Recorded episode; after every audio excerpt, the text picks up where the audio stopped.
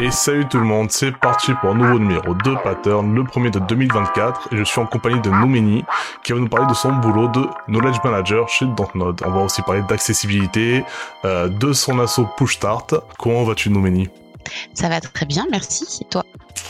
Ouais, très bien, écoute, aujourd'hui, euh, vaste sujet, je pense, gros programme, euh, pas mal de choses qui sont assez méconnus, on va dire, du grand public, ou en tout cas qui sont rarement mis en avant. Euh, euh, mais avant, avant de parler bah, justement de l'accessibilité, euh, que ce soit aux personnes handicapées, les neuroatypiques ou, ou j'en passe, on va aujourd'hui déjà commencer sur ton métier de knowledge manager. Donc, est-ce que tu peux nous expliquer en quelques mots bah, quel est ton rôle, quelle est ta mission? Alors, très mal expliqué, je suis un hub humain, la documentaliste de l'entreprise. Euh, ça, c'est vraiment la, la, partie visible de l'iceberg. Et, euh, et, en fait, ce qu'on voit pas, c'est que euh, en réalité, le knowledge management, euh, si tu si tu fais des cours à la fac euh, sur sur ce domaine-là, parce que c'est un vrai sujet, un vrai domaine. Hein, bah, en réalité, c'est du management, c'est de la strate d'entreprise, il y a aussi des connexions avec les RH, savoir comment est-ce qu'on améliore les onboarding, comment est-ce qu'on fait du recyclage.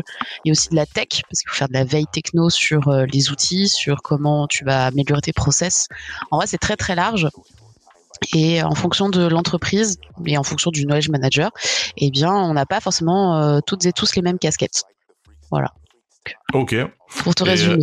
Euh, du coup, chez, chez Dontnod, bah, quelle est ta casquette euh, eh bien, comme je suis toute seule en knowledge management, j'ai toutes les casquettes et ça dépend vraiment de bah, des missions, de ce qu'on doit faire, c'est quoi les priorités, etc.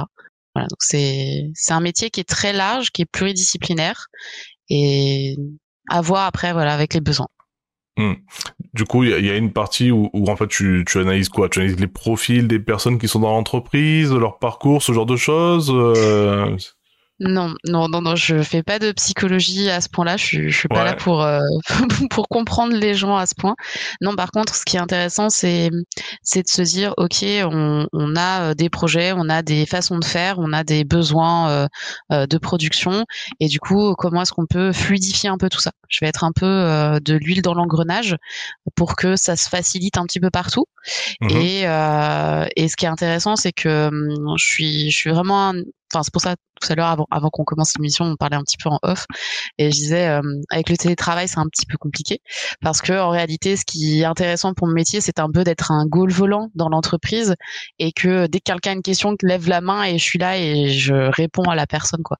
Je suis mhm. quelqu'un qui est qui est à solliciter le plus possible et, euh, et, vraiment pour apporter de l'aide, du soutien euh, sur à peu près tout et n'importe quoi qui peut, même si c'est pas mon expertise, je pourrais quand même mettre en relation la personne avec la, la, le bon savoir pour qu'elle puisse obtenir sa réponse le plus rapidement possible.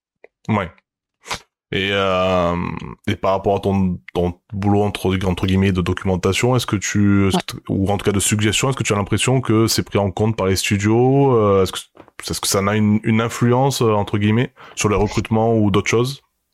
Alors sur euh, sur cette partie recrutement, je pourrais pas dire exactement. Par contre, l'idée euh, c'est que si Dontnod a eu ce besoin-là, c'est qu'il y avait du sens. Tu vois. Ils ont compris qu'il y avait un intérêt à le faire.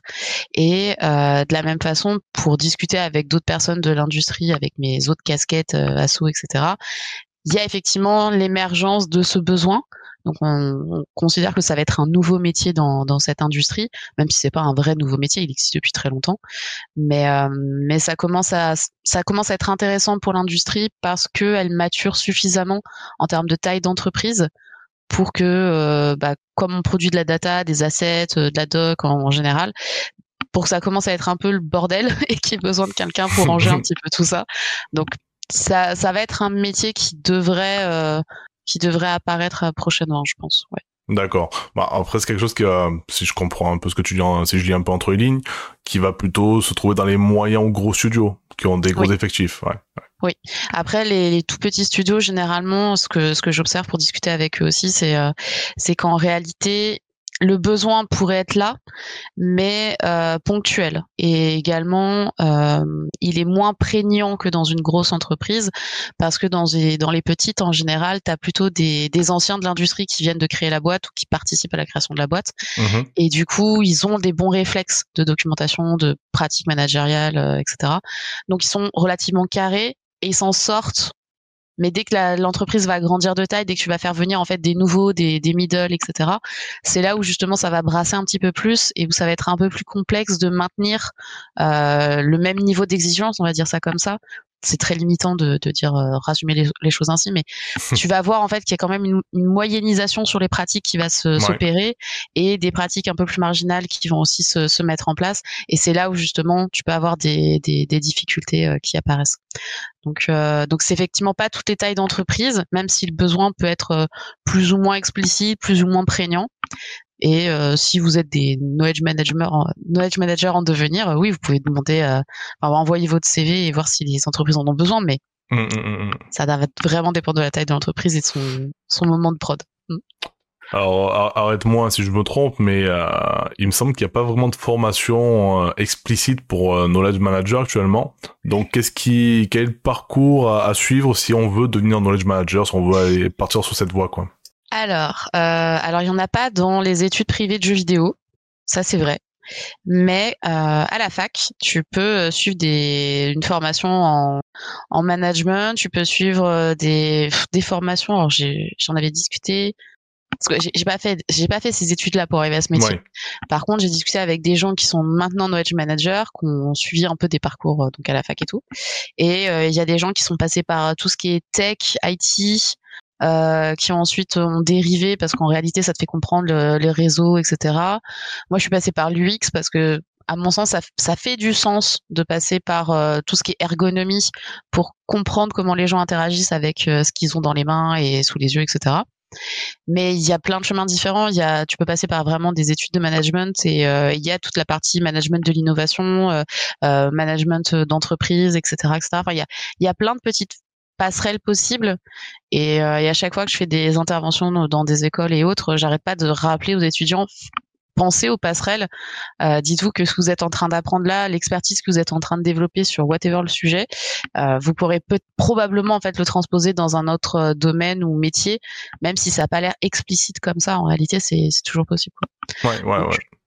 En vrai, je pourrais regarder et demander euh, directement s'il y a besoin et, et, de filer les ressources après, mais la, la, fac, en vrai, c'est chouette. Hein. Ça forme beaucoup de choses. Il n'y a pas forcément que les écoles privées. Quoi. Mmh. ouais, parce que comme tu dis, à la base, toi, tu es, euh, es plutôt dans le UI design même, je dirais. Euh... À la toute base, ouais, j'ai fait beaucoup, beaucoup de UI. Euh, J'en ai fait jusqu'à l'overdose. et, euh, et, ensuite, à un moment donné, justement, comme ça avait plus de sens ce que je faisais, j'ai voulu faire autre chose. J'ai questionné mon industrie et, et les autres personnes du jeu vidéo me disaient non, mais ce que tu veux faire, ça n'existe pas personnes francophones. Hein. Les personnes francophones me disaient mais ça n'existe pas, tu veux faire plusieurs métiers en un seul, c'est pas possible et tout. J'ai fait allez fuck it, je me réoriente. Moi je pense qu'il y a un truc à faire avec la psycho. Euh, je suis allée au Canada et au Canada il m'a dit bah ouais c'est de l'UX et mmh, ça, mmh, ça, mmh, existe, c'est un terme dans le jeu vidéo, c'est pas euh, juste ergonomie etc. C'est pas c'est pas comme euh, parce que les formations qu'on a globalement en France sur la sur l'UX c'est euh, étudier les avions à Toulouse pour faire de l'ergonomie, sinon c'est psychologue. Donc euh, mmh, mmh, donc il y a un manque, il y a un manque sur euh, pas mal de formations, mais ça reste toujours possible. Il y a toujours des, des, comme je dis, il y a toujours des passerelles, il y a toujours des choses possibles, même si en réalité ça demande beaucoup à ce que ce soit euh, la personne qui fasse euh, ces passerelles, qui crée ces ponts entre euh, deux domaines différents. Donc c'est très dur de, de se dire ok le stretch je vais le faire et je vais faire que ça se connecte. Ça demande beaucoup euh, de, de, de soi, mais c'est pas impossible. Ouais, ouais. On a toujours ce constat de, de, de la France euh, qui est en retard sur pas mal de choses, que ce soit dans le jeu vidéo ou ailleurs hein, d'ailleurs. Mais, euh, mais voilà, c'est pour ceux qui ont écouté par exemple. Hein. Euh, oui, ce qui est paradoxal. Parce qu'on a des très bonnes formations, on fait beaucoup de fuites de cerveau, mais paradoxalement, on a certaines formations où c'est très lacunaire, quoi. Mmh, mmh c'est souvent un peu le système, c'est des trucs un peu justement systémiques qui, qui, qui sont plus des freins euh, mm. euh, qu'il faut bah il faut faut retravailler, reconstruire un petit peu tout ça quoi. Mais euh, mais ouais, On parlait justement dans, la précédente émission où on a parlé de la précarité des métiers, ben, des devs, et mm. il y a eu beaucoup ce parallèle entre ben, la France versus l'étranger, et euh, c'est fou de voir le, c'est le futur ailleurs, mais ici, c'est on a encore 10 euh, ou 20 ans en arrière, quoi. C'est un truc de fou, quoi. Il y a ça, et puis il n'y a pas du tout les mêmes salaires entre euh, la France et l'étranger. Bien sûr. On n'a pas les mêmes charges parce que les impôts sont pas pris de la même façon non plus. Hum, hum, et hum. on a euh, un super gouvernement qui, là, dernièrement, parlait de peut-être dévaloriser le SMIC, etc. Donc. ouais, ouais, ouais. ouais. Il faut commencer à chercher à l'étranger. ça commence à devenir euh, plus trop intéressant, quoi. ah, en vrai, le droit du travail étant en train d'être complètement démantelé, euh, oui, effectivement, qu'est-ce qui va nous différencier de euh, rester en France entre rester à l'étranger, quoi. Euh, alors du coup, on parlait maintenant de ton assaut Push Start. Justement, ça fait un petit peu transition parce que ton assaut, alors si je dis pas de bêtises, hein, c'est euh, l'idée, c'est de, de rassembler des acteurs du jeu vidéo et de faire une, espèce de réseau d'entraide, hein, si si je dis pas de bêtises. Ouais, alors c'est un peu plus que ça. Euh, L'idée, c'est effectivement de fédérer euh, au niveau de ce qu'on appelle un cluster, donc euh, euh, un pool de personnes dans une localité qui est la région d'Occitanie. Donc c'est vraiment, nous on est situé sur Montpellier et c'est là où il y a le plus de studios, mais c'est vraiment toute l'Occitanie parce qu'il y a des studios quand même à Toulouse, il y a des studios à, Béziers, enfin il y en a un peu partout quoi. Et, et l'idée, c'est que en fédérant, en rassemblant toutes ces personnes là, on est là pour aussi aider l'amélioration en fait du, jeu vidéo, de la filière du jeu vidéo, parce qu'elle n'est pas constituée, elle n'est pas reconnue comme telle par tout ce qui est euh, gouvernement, euh, ouais, au sens large, et euh, et aussi de faire en sorte que bah il y ait des bonnes pratiques qui soient portées en avant, que euh, des aides financières euh, comme les fonds d'aide jeux vidéo, bah, ils existent ils continuent d'exister, qu'on on doit faire beaucoup de lobbying. Euh, il y a aussi bah, l'animation du on, va, on va dire localement. Donc on a des, on a un apéro est un événement mixte, et puis là on est en train de voir à développer d'autres euh, d'autres formats pour que les gens puissent se retrouver. Donc on a on a fait par exemple un, des, des repas d'affaires pour que les, les chefs d'entreprise puissent se réunir entre eux, parler de leurs problématiques qui sont bah, différentes de celles des étudiants, par exemple. Donc, ils ont pas forcément envie d'avoir des étudiants dans les pattes et c'est compréhensible. Hein. C'est pas c'est pas préjudiciable ou négatif ce que je dis, c'est que il y a besoin d'avoir des temps comme ça pour que chaque population puisse vraiment s'exprimer. Mmh, mmh, et de mmh. la même façon pour les étudiants, on a des conférences qui s'appellent euh, Push Yourself donc c'est, euh, on a un CA étudiant. On est, on est un peu une asso punk dans le sens que, euh, contrairement aux autres assos régionales, on a, euh, en fait c'est pas des, c'est pas des studios qui adhèrent, ce sont des personnes, et on a donc par exemple, dans le CA, euh, moi, je suis salarié, on a des chefs d'entreprise, on a des freelances, on a des étudiants, on a un CA étudiant, donc. Et, euh, et pour les actions étudiantes, bah, c'est le CA qui va porter les, la voix des étudiants, mmh qui va euh, les sonder, qui va les répondre à leurs besoins. Et l'idée, voilà, c'est de tirer un peu tout le monde vers le haut, de s'entraider beaucoup. Et, euh, et c'est aussi ce qui a fait que je, je descende, moi, sur Montpellier. Enfin, à la base, euh, j'étais encore beaucoup sur Paris, et c'est là où il y a le plus gros de l'industrie. Hein. Ouais. Et mais c'est il n'y a pas la compétition comme euh, Paris, Lyon, Bordeaux. Donc mmh. euh, c'est plutôt, on, est vraiment plutôt dans dans un, enfin, dans un non rapport de force direct en tout cas. Mmh euh, on est capable de pouvoir échanger entre nous, de se rencontrer, de faire des des des, bah, des actions communes, de de se tirer vers le haut vraiment. Enfin c'est c'est beaucoup plus satisfaisant que ce que j'ai pu voir dans d'autres villes. Et mmh la synergie est pas la même donc euh, donc c'est chouette. Voilà, fait plein de trucs dont ça. ok, ok, c'est cool. Ben, on va peut-être pouvoir passer à l'accessibilité du coup. Ouais. Euh, alors, ton assaut, est-ce que d'ailleurs tu sensibilises un petit peu à, l'accessibilité? Ouais, j'en fais beaucoup. En fait, c'est j'ai une auto-entreprise avec laquelle je fais euh, justement du conseil là-dessus. Mm-hmm. Et l'idée, c'est que euh, justement, on parlait des salaires, on parlait de ce que ça coûte, etc. Il y a des métiers comme les miens qui sont très très niche qui coûte très cher. J'en ai conscience et du coup, euh, moi j'avais monté mon auto-entreprise déjà en partie pour pouvoir euh, euh, déjà faire la transition entre la UI et l'UX et puis dire bah en réalité j'ai déjà l'expertise de la UI, je mhm. l'applique maintenant avec ce que j'apprends de la UX quand j'ai repris les études. Donc je suis pas moins bonne et je peux quand même encore faire des missions en, en 2D UI. Et puis ensuite j'ai vraiment transitionné pour faire que de la UX. Et, euh, et avec l'auto-entreprise, l'idée c'est aussi un peu de de rendre à mon industrie, même si elle n'a pas forcément été très tendre avec moi, mais je l'aime quand même, euh, et bien de lui rendre un peu service en disant bah voilà, je sais que tout ce qui est conseil en accessibilité, en diversité, en, en sensitive reading, en plein de choses en fait qui sont très orientées euh, euh, comment rendre le monde un peu meilleur, et eh bien euh, ça coûte cher et donc, euh, je sens même casser mes prix. J'essaie quand même de leur rendre ça accessible. Et on n'est pas en fait beaucoup d'experts sur le sujet. Donc, c'est une, une, façon aussi voilà de, de, donner et de faire en sorte que ça ah, pareil de la même chose qu'avec les assos hein, que ça, ça, se tire vers le haut que qu'ils aient accès à ces bonnes pratiques et etc etc donc je fais pas mal de trucs et via l'assaut dans, dans ce qu'on aimerait faire là pour le, le nouveau mandat parce que le, le CA vient d'être réélu mmh euh, on aimerait bien mettre en place des, des conférences sur tout ce qui est euh, ce qu'on appelle la RSE donc la, la responsabilité sociétale des entreprises euh, tout ce qui est QVCT aussi donc les conditions qualité et conditions de vie de travail. Je sais plus j'ai du mal des fois je mélange les lettres mais ou les mots. Voilà, donc en tout cas ça et euh, et tout ça parce que justement dans, dans les dans les acteurs des dans les studios qu'on a autour euh, de Pushtar, donc dans l'Occitanie. On a pas mal de studios qui euh, qui soit ont déjà testé la, la semaine des quatre jours, soit euh, justement veulent faire du recrutement inclusif et donc veulent faire bien, etc. Et et l'idée c'est de voilà de de faire un peu comme un peu comme pour le Game Camp, un peu comme pour la Donne, des séries de conférences vraiment qualité, enfin qualitatives, euh, qui targetent vraiment les experts de l'industrie, que ce soit euh, pas forcément juste des RH ou des patrons, mais aussi euh, le tout venant qui aimerait peut-être s'améliorer, quoi. Mais on mhm. n'est pas là non plus pour concurrencer les copains qui font des trucs trop cool. Donc on va, on va on va tweaker un peu le truc et vraiment focus sur bah, la RSE, la QVT, etc. Quand, tu parles des copains, tu fais allusion par exemple à Afro Gamers, ce genre d'association par exemple? Oui, en fait, c'est toutes les. Puis même les autres associations régionales, on, est... on a un, bon rapport. De, depuis Push Start, on a un bon rapport avec euh, avec les autres assos.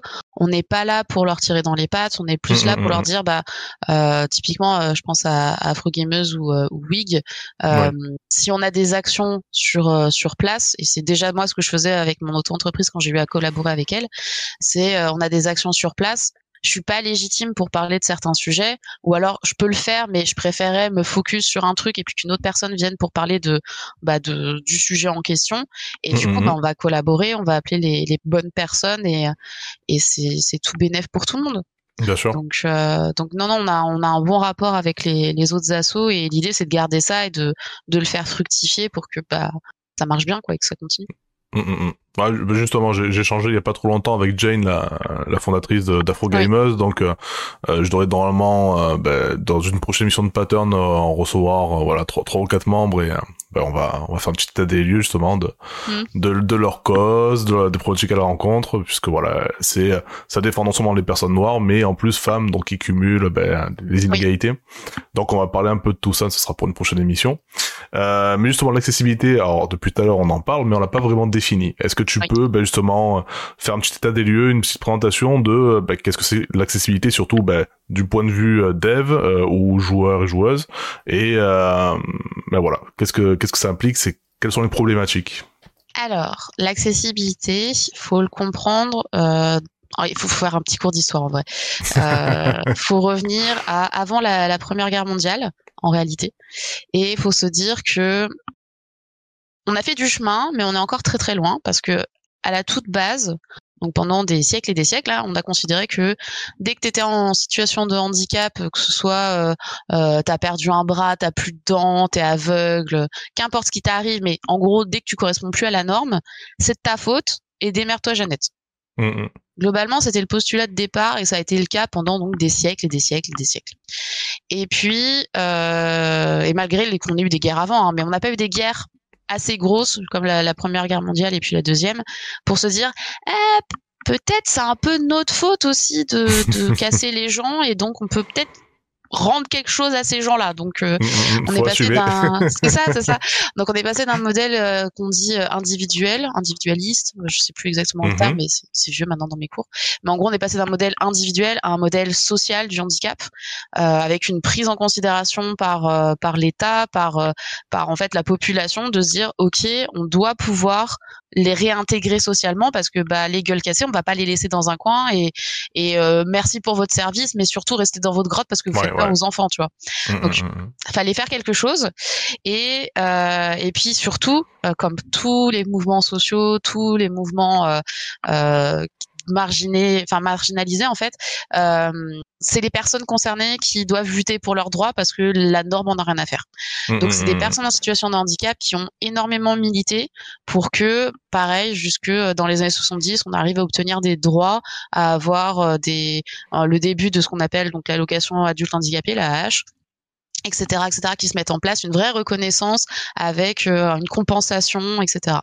Donc ça, ça a été très long, très très très très très long, et et pas forcément bien valorisé, pas forcément bien compris, avec beaucoup de tabous, avec aussi euh, beaucoup de conneries de la part de mmh. certains corps de la médecine, comme la psychiatrie ou la psychanalyse, euh, sur, la, sur le versant santé mentale, parce que ça a un peu mis sous le tapis mis du tabou, caché des choses et surtout on veut pas en parler parce que ça dérange et ça fait ça embête tout le monde quoi.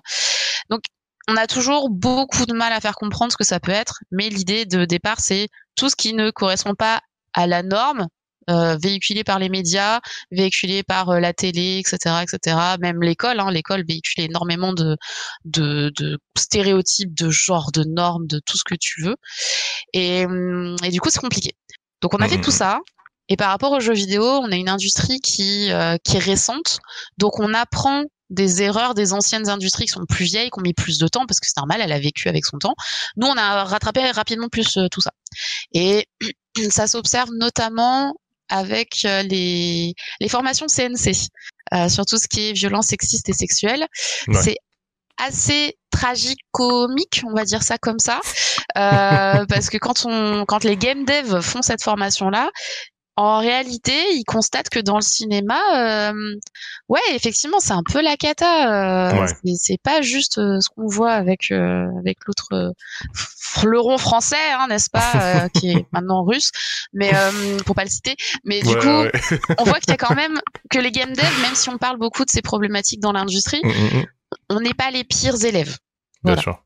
Donc il y a, y a quand même des choses à apprendre là-dessus et d'un côté accessibilité pure sur tout ce qui est le handicap. Euh, bah, Cap Game par exemple, c'est une asso française nationale qui existe, qui existe depuis 2013 et en réalité on commence vraiment à savoir qui elle est, ce qu'elle fait et à la valoriser et, vraiment euh, l'encourager de, que depuis 2017-2019 depuis une Paris Games Week. Euh, donc c'est globalement c'était hier quoi. et euh, il y a encore donc beaucoup de chemin à faire parce que pareil la représentation que se font les gens, monsieur, madame, tout le monde, euh, dans la société de ce qu'est le handicap, c'est une personne en fauteuil roulant. C'est ça. Sauf que c'est pas le cas. C'est vraiment euh, maintenant on commence à avoir des chiffres, même si c'est très difficile de, de, de enfin d'en faire parce qu'on n'a pas le droit légalement d'en faire sur les minorités en France. Mais mmh. globalement, les anciens chiffres de l'OMS c'était 80% de handicap invisible contre 20% de visible. Et là, les derniers ces dernières années, en fait, on fait tomber le 20% de handicap moteur visible à même pas 10% quoi. Ouais. Donc le reste, c'est vraiment des choses qui se voient pas. C'est être malentendant, c'est être malvoyant, euh, c'est avoir des difficultés euh, d'expression euh, verbale, euh, c'est des difficultés cognitives, c'est tous euh, les troubles 10, psy, etc. C'est effectivement les maladies invalidantes. ça peut être de la trisomie, ça peut être vraiment, c'est un spectre ultra large et tout le monde est concerné en fait. Et quand on travaille dans le jeu vidéo, pour justement y arriver, voilà, j'ai fait un long cours d'histoire et tout. Mais mhm. dans le jeu vidéo, en gros, le, les messages portés par les personnes qui font de l'UX, parce que c'est souvent sur elles que ça repose, euh, parce que l'accessibilité, en réalité, on, tout le monde peut apprendre ce que c'est et devenir un expert de l'accessibilité, et pas besoin de faire juste ce métier-là. On peut en faire d'autres, on peut être juste euh, game dev, euh, GD, et quand même s'intéresser à ça et, et mhm porter ses valeurs et faire en sorte que ça se ça se traduise dans le jeu d'une certaine façon. Mais en gros, ça repose souvent sur les gens de l'UX et euh, ou de la user research s'il y en a. C'est pas tous les studios pareils qu'en ont. Mhm. Mais l'idée, c'est que tout le monde est concerné potentiellement à un moment donné dans sa vie par du handicap. que ce soit que tu te casses le, bras, donc c'est du handicap situationnel dans un temps T, ou que tu es euh, que tu compenses euh, ta vision avec des lunettes. Donc si t'as pas tes lunettes, tu vois pas bien. Et puis quand bien même tu vas vieillir, donc à un moment donné, tu vas être malade, tu vas moins bien voir, moins bien entendre, etc. tu vas moins rapide aussi euh, sur tous les boutons, etc.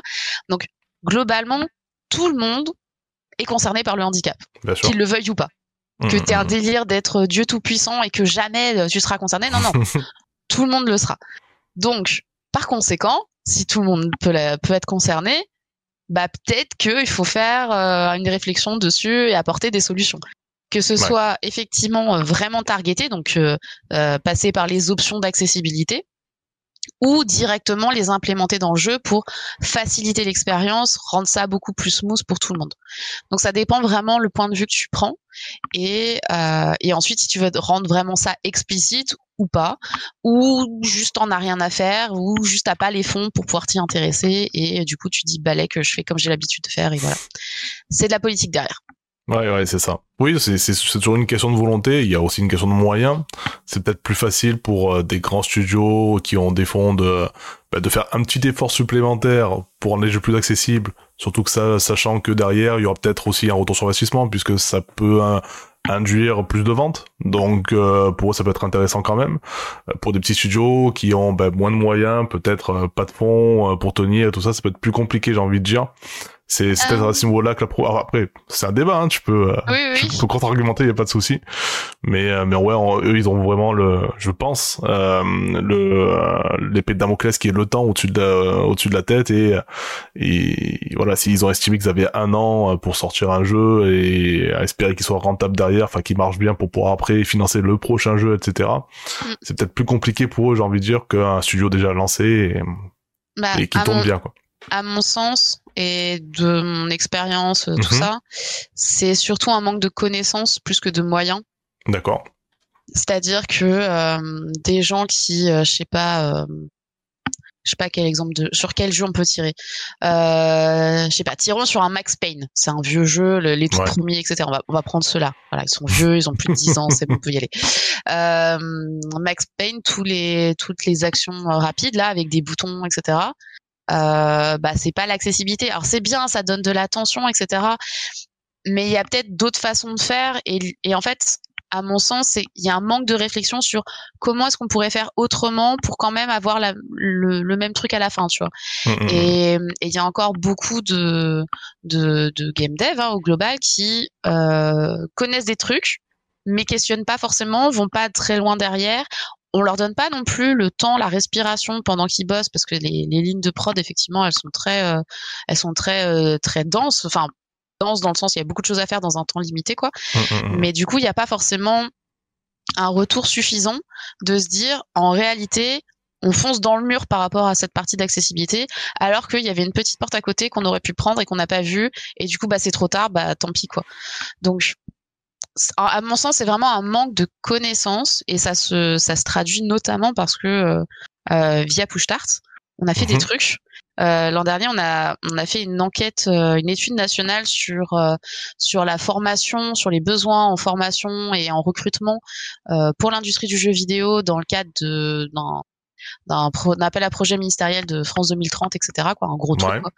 Et, euh, et enfin, globalement, les retours qu'on en fait de tout ça, c'est que il y a beaucoup trop d'étudiants et beaucoup trop d'écoles privées, il n'y a pas assez de public, euh, il n'y a pas assez de, de formations qualifiantes euh, qui qualifient suffisamment les employés, enfin les, les, futurs employés, donc les étudiants qui sortent de ces écoles sont pas assez bons par rapport à ce que l'industrie a besoin actuellement. un, peu trop généraliste, je pense. Il y, y, a trop de généralistes aussi, Mais, mais, surtout euh, il manque euh, il manque certains certains enseignements euh, basiques. on fait des on fait des, des promos de, de, game dev, mais en réalité c'est pas du game dev qu'ils ont appris à faire. C'est c'est à moitié du game directoring, c'est à moitié des, des artistes frustrés qui se retrouvent là et qui, ont, qui aimeraient faire des trucs à paillettes, mais mais il y a pas les connaissances et il n'y a pas les moyens derrière. Mhm. Euh, ils connaissent pas les maths. Euh, Donc il y a vraiment, il y a vraiment des grosses lacunes sur les fondamentaux de ce qu'est le métier. Et euh, et du coup, bah quand t'as pas les bases, quand tu comprends pas déjà avec tout ce qui a été produit par l'industrie, etc. Genre, tu veux faire du cinéma et t'as pas vu des films dans ta vie. Oui, c'est compliqué. un peu compliqué, quoi. Bien sûr. Et bah, c'est la même chose ici. Donc, on a des, on a des, des, des, jeunes ou même des, des mids qui ont pas suffisamment ces expertises-là et qui, qui, du coup, quand tu as, un, un recruteur, quand tu es une entreprise, tu te dis, ouais, j'ai reçu euh, là 300 CV en une semaine, mais en fait, il y en a même pas un que j'ai envie d'interviewer parce que il n'y a pas les bases en fait. Ouais. Et, euh, et pour l'accessibilité, bah, c'est la même chose. On n'enseigne pas ça. Donc forcément, on ne sait pas ce que c'est. Et quand bien même on l'enseigne, actuellement, on est très peu d'experts de ce, de ce domaine-là. Et encore tu parles en France ou je parle dans le monde euh Non, dans le monde, mais encore plus en France parce qu'on a, a vraiment pas de formation qui mène à ça.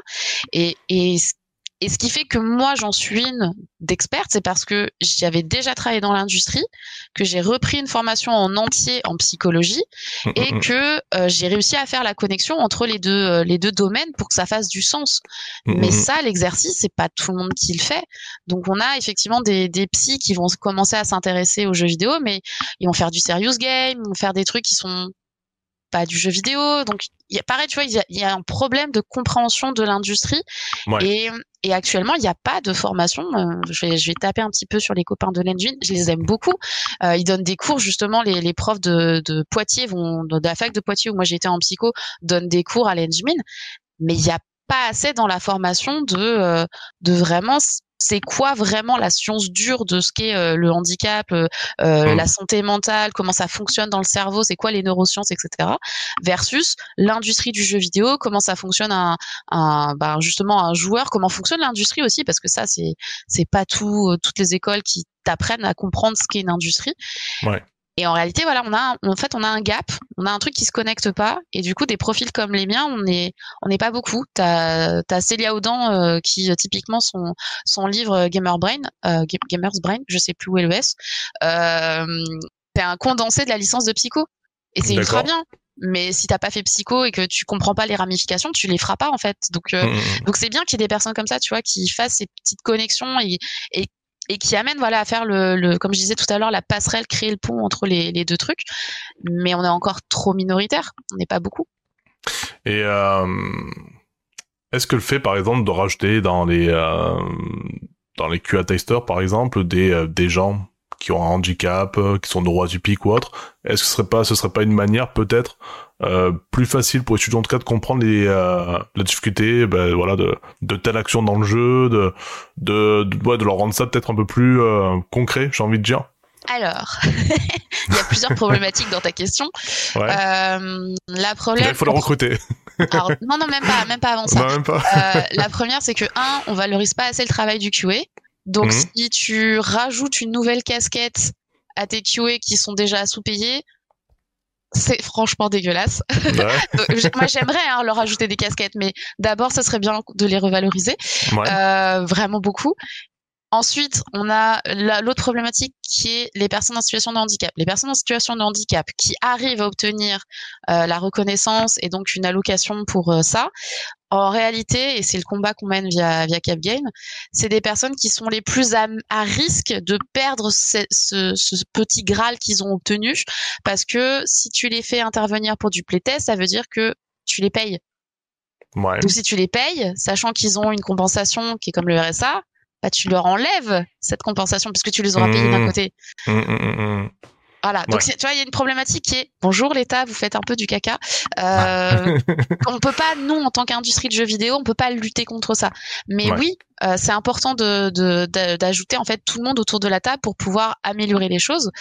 Et du coup, via Capgame, ce qu'on fait, c'est qu'on a des, on a des pools de testeurs en situation de handicap. Donc les, les studios peuvent euh, peuvent contacter l'assaut pour envoyer des, des clés pour que nous on fasse des tests, on fasse jouer des, des ces personnes-là, voire même qu'on fasse des interventions au sein des studios et tout. Mais euh, dans ces cas-là, ce qu'on fait, c'est qu'en réalité, on passe par des structures, on passe par des, bah, par, comment s'appelle, des éducateurs euh, spé qui euh, qui encadrent des des, des, jeunes ou des moins jeunes. D'ailleurs, il n'y a pas il y a pas d'âge hein, pour ces gens-là, euh, qui ensuite vont être formés via À euh, bah, faire des tests, à s'intéresser à qu'est-ce que c'est l'industrie du jeu vidéo, comment valoriser en fait ces, expertises-là, parce que oui, les personnes en situation de handicap, elles sont expertes de leur situation justement, donc elles sont à même de pouvoir faire des bons retours, mais mais d'un point de vue, quand tu es une entreprise et que tu veux faire les choses bien et, justement aller les chercher, bah c'est compliqué. Et après, après, il y a d'autres façons de faire. On est en train de voir justement avec avec l'assaut Push-Start pour voir à, à, créer en fait ces poules de testeurs et, les mettre à disposition entre guillemets des, des studios. Mais mais d'un point de vue purement on va dire juridique, financier, etc. Il y a, y a des vraies questions qui se posent et et on pèse rien par rapport à, au gouvernement mmh, mmh. et, et, au droit pour pouvoir vraiment tout contrer. Donc, mmh, on est obligé de trouver des petites portes sur le côté, etc. Pour euh... parce que sinon c'est de la compensation, c'est leur c'est leur donner des goodies. Enfin, c'est c'est ok, mais c'est c'est pas ouf. Bien sûr. Non, c'est pas ouf. Bah ouais, on est d'accord. Euh... Qu'est-ce que toi tu penses qui qui aujourd'hui pourrait aider euh, les choses à s'accélérer, euh, à permettre peut-être à, à, motiver peut-être plus les studios à, faire des efforts de ce côté-là, ou même à l'État, hein, d'être de, de bouger à ce niveau-là? Oh bah déjà c'est une grosse, enfin c'est un gros truc. Hein, L'État, tu essayes de bouger un mammouth qui casse tout le social et qui chaque année depuis plus de 20 ans euh, se fait taper par euh, par l'Europe sur le fait qu'on fait des, de l'inaction sur euh, sur le handicap, sur l'inclusion des enfants. Enfin, Ouais. On, on, part de supra méga loin. Enfin, c'est un autre univers là carrément. Donc, l'État, faut pas, faut pas en attendre grand chose. Hein, on est d'accord. Très défaitiste, mais c'est la vie. Euh, et pareil aussi, l'autre point sur la, question précédente, et pour répondre aussi à celle-là, l'autre difficulté, c'est comme je disais, les game, les game devs sont pas formés, donc quand bien même tu mettrais des, des QA testeurs euh, handy, euh, s'ils comprennent pas les enjeux, ils vont les regarder, en faire, hm, c'est bien, on sait pas comment faire. Hmm. Donc il, y a, il faut il faut accéder en fait à cette formation. Mmh, mmh, et, mmh. euh, et là en fait euh, c'est des grosses discussions.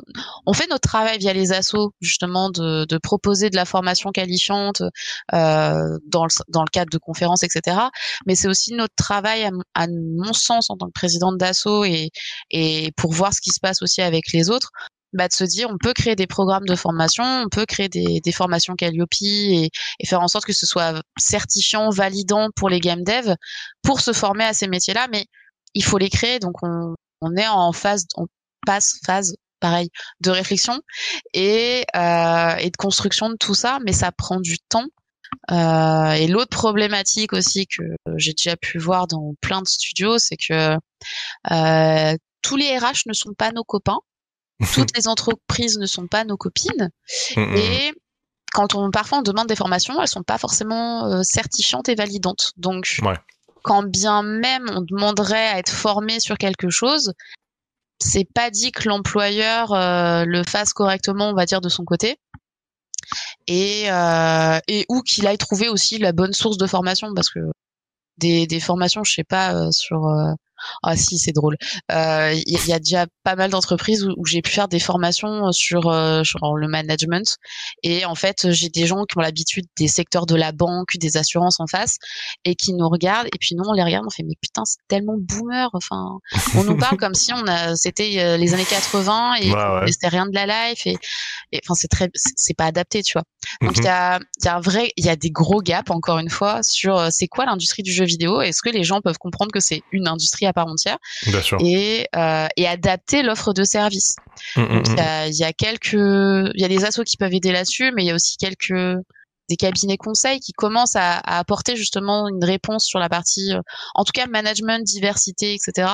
Donc il y en a quelques-uns, quelques-unes, mais on est vraiment aux prémices. Donc euh, ouais. franchement, par rapport aux États-Unis, on est à la ramasse. Enfin, aux États-Unis Nord-Amérique, on est vraiment à la ramasse. Par rapport à, à l'Asie, on est en avance. Ah, c'est bien. ouais Entre 0 et 5, ouais, c'est vachement bien. Voilà. C'est un peu ça, quoi. Bien sûr. Le rapport d'échelle, il est pas ouf. Hum, hum, hum, et pourtant, on est la France, un grand pays, mais bon, ben. Ouais, ouais. on, aime bien jeter des fleurs. Euh, je... d'accord. Je suis pas très euh, patriote, nationaliste, tout ça. C'est pareil pour moi, et ouais, c'est effectivement ça ça donne envie parfois d'aller voir un peu ce qui se passe ailleurs, quoi. Oui. ouais, d'être bien ailleurs. Il hein. faut pas hésiter à se cultiver, découvrir, apprendre d'ailleurs euh, d'autres choses. C'est ça. C'est important. Euh, ben, je pense qu'on a fait un petit un survol, on va dire assez complet. Mhm. Euh, on va peut-être ben, finir voilà sur la dernière question. C'est toi d'une manière générale comment alors c'est soit une volonté ou soit comment comment t'aimerais que ça évolue ou comment tu penses que ça va évoluer, tu vois. Mais par rapport à l'accessibilité en France, voilà, à moyen, long terme. Ouais, euh, bah il y, a un, y a un truc qu'on n'a pas discuté encore mhm. euh, qui commence à émerger notamment parce qu'il y a je sais jamais dire son nom de famille euh, Pierre est mhm. est quelque chose? Il travaille à mhm. Ubisoft c'est Monsieur Neuro neurodiversité ah oui je vois que c'est ouais ouais ouais et euh, et et lui bah voilà via Ubisoft parce que bah, ça reste Ubisoft ils ont ils ont une influence. ils ont une mm. structure, une influence, ils ont, mm. ils sont établis. C'est entre guillemets plus simple pour eux. Je dis pas que c'est vrai, mm, c'est pas, pas plus simple. Hein. C'est juste que ils ont des ressources que moi, moi toute seule par exemple, j'ai pas. Euh, donc il est en train de faire un gros travail sur toute la partie reconnaissance de la neurodiversité, de, de ses points positifs et négatifs, mais il y a aussi mm-hmm. beaucoup de positifs en réalité. Et, euh, et typiquement, l'an dernier, il est passé à la GDC et après j'ai quand j'ai rediscuté avec lui et j'ai je devais faire une conf et du coup je lui ai demandé si je pouvais reciter un peu tout ça et pas me l'approprier mais en tout cas véhiculer le message et, le citer mais en gros dans la conf du, de la GDC il, citait le rapport euh, Yuki donc c'est un mélange on va dire ça comme ça entre euh, euh, un mélange équivalent entre le SNJV qu'on a en France et le CEL, qui font de toute façon des rapports sur l'industrie, les états des lieux et tout. Et dans un rapport de Yuki en 2022, il parlait justement euh, de façon auto-rapportée. Donc c'est les, les, game devs qui ont dit euh, oui je coche cette case et non je coche pas cette case. Et ils auto-rapportaient qu'il y avait 18% de personnes concernées dans l'industrie euh, anglo-saxonne euh, qui étaient euh, concernées par la neurodiversité au sens large. 18% hmm. c'est énorme, c'est une surreprésentation mondialement. tout ce qui est autisme, etc., pas que hein, TDAH, Tourette et autres, même pas à 2%, hein, grand max.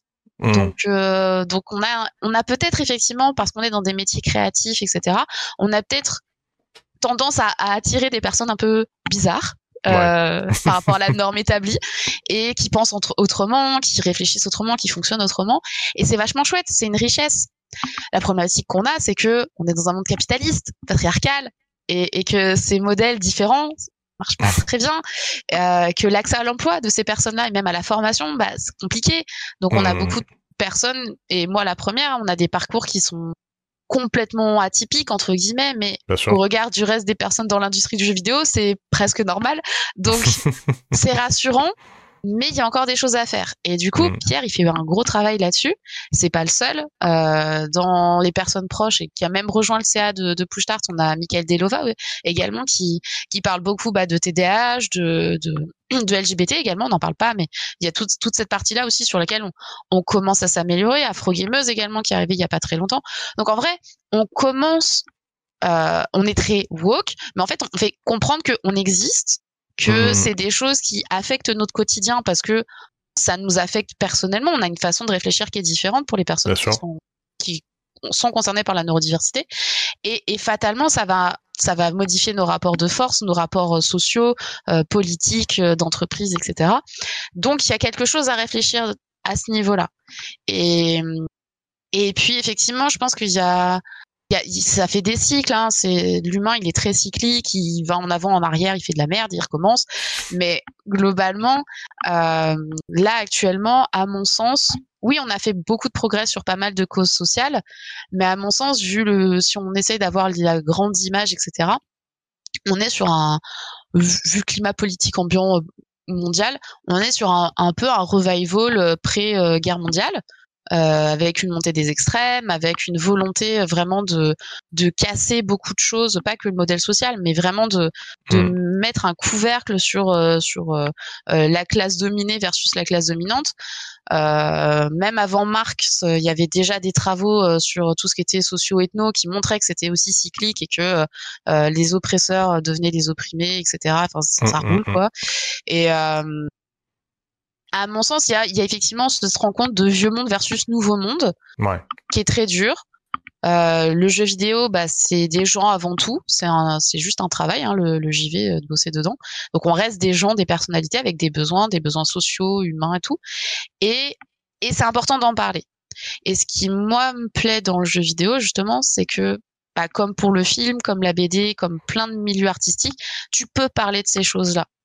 Donc, c'est important et je pense que vraiment les, employeurs, les studios, les chefs d'entreprise, etc., s'ils le font pas déjà, ils vont avoir à se questionner sur euh, sur ce rapport au monde, mmh, mmh, euh, mmh. se rendre compte que bah ouais, employer des jeunes aujourd'hui, bah c'est compliqué, qu'ils ont ils ont pas envie de souffrir, le, tout ce qui est crunch, burn-out, etc. Bah c'est pas leur euh, objectif de vie, qu'il y a peut-être des choses différentes à faire, que les personnes en situation de handicap, ils ont pu en employer pendant le Covid parce qu'on est passé en full télétravail pour plein de studios et que bah ça fait de la masse salariale en plus et qu'au final bah ils sont pas moins pas moins capable que d'autres mmh, mmh, mmh. euh, et que le retour à l'emploi, enfin le retour au studio, c'est peut-être pas forcément la solution pour tout le monde.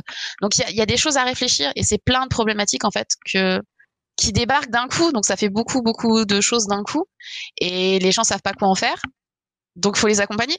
Donc Euh, faut pas perdre espoir, mais il y a encore beaucoup de choses à faire. Et, euh, et c'était une réponse très euh, fouillie avec plein d'infos. Mais mais je sais pas, enfin, c'est pareil. Comme le climat est pourri, et comme on a pas mal de layoffs euh, en ce moment, etc., qu'on n'a pas fini d'en avoir, mhm. euh, je sais aussi que euh, toutes ces problématiques-là, même si elles sont belles, importantes, humaines, etc., je sais aussi que dès qu'il y a un, une problématique, une guerre, qu'importe, c'est les premières qui passent à la poubelle. Mm, mm, parce mm. que c'est pas la priorité du moment. Donc l'humain c'est très beau, c'est très chouette, ça peut faire des trucs super cool, et puis ça peut oublier d'être humain aussi. Ouais, ouais. Et euh, alors c'est une question que je voulais euh, que je voulais aborder, j'ai oublié, donc ben, je vais la caler maintenant, hein, tant pis. Mais euh, pour que ce soit un peu plus explicite pour ceux qui nous écoutent ou qui nous regardent, est-ce que tu aurais, euh, euh, je sais pas, trop quatre trois quatre exemples ben, de, de jeux récents qui qui ont alors c'est compliqué, ça, on, on n'a pas eu le débat, on, va pas l'avoir maintenant, mais euh, c'est compliqué d'avoir un jeu qui soit 100% accessible, c'est compliqué. C'est pas possible en fait. Mais voilà, mais en tout cas des jeux qui, en tout cas des, des, des studios qui ont fait euh, l'effort d'être le plus accessible, on va dire, possible. Euh, est-ce que tu as des exemples justement parlant et de ce qui peut donner une tendance Ouais, bah les, dans les vrais derniers jeux waouh d'un point de vue accessibilité qui ont été remarqués, applaudis par la critique, etc. T'as les Spider-Man Euh, t'as, euh, s'appelle euh, The Last of Us. Ouais. Qu'est-ce qu'il y a d'autre? Globalement, c'est les deux gros exemples en mode vraiment on y allait très très mhm. loin. Il y avait Street Fighter, il me semble, qui avait qui parlait changer la couleur des. Alors ça fait partie des choses bien, mais c'est pas c'est pas tout l'ensemble du jeu qui est, qui est folichon là-dessus quoi. Mais mais en tout cas, genre dans The Last of Us, je, sais, je me souviens plus pour euh, Spider-Man parce que j'ai encore pas joué au jeu, mais on en, a, on en a discuté avec des, des copains. Mais euh, en tout cas pour The Last of Us, tu peux complètement changer l'interface visuelle de ton jeu jusqu'à ce que ça ressemble quasiment plus à un jeu. Hmm. Enfin, ça ressemble à des formes plus que à des personnages, etc. Quoi. Donc on peut aller très très loin en fait euh, d'un point de vue dev pour hmm. que l'accessibilité ça soit vraiment fait pour plein de gens quoi. Et, et ça c'est vraiment des exemples waouh. Après je sais que même si j'aime bien taper sur eux. Ubisoft, ils font quand même des trucs cool. Hmm. Euh, c'est... Avec Immortals aussi, euh, Phoenix Rising, euh, il me semble que tu avais aussi pas mal de paramétrage. Il y a pas hmm. mal de choses qui sont faites. Je, bah, on a une personne de Capgame qui, qui bosse à Ubisoft.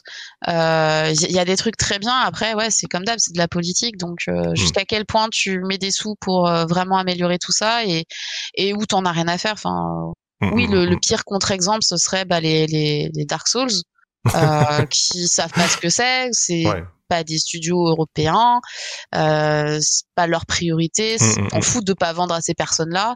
Et et après, effectivement, on a tout le, le pseudo débat entre les hardcore gamers qui, euh, pour eux, c'est de la triche, alors qu'en réalité, bah, c'est pas de la triche, c'est juste, euh, j'ai besoin de jouer avec ça parce que sinon, je peux juste pas jouer en fait. Ouais, ouais, ouais. Mais non, il y a, y a, des studios qui, qui s'intéressent à ça et il y a euh, ce Game Maker Toolkit qui mhm. fait des vidéos justement un peu de récap sur euh, sur les bonnes pratiques qu'il y a eu. Euh, je, je, sais pas si elle est sortie celle de 2023, je j'ai pas fait gaffe, mais euh, globalement tous les ans il essaye de faire une vidéo sur euh, sur euh, les bonnes pratiques, les bons studios, les bons élèves.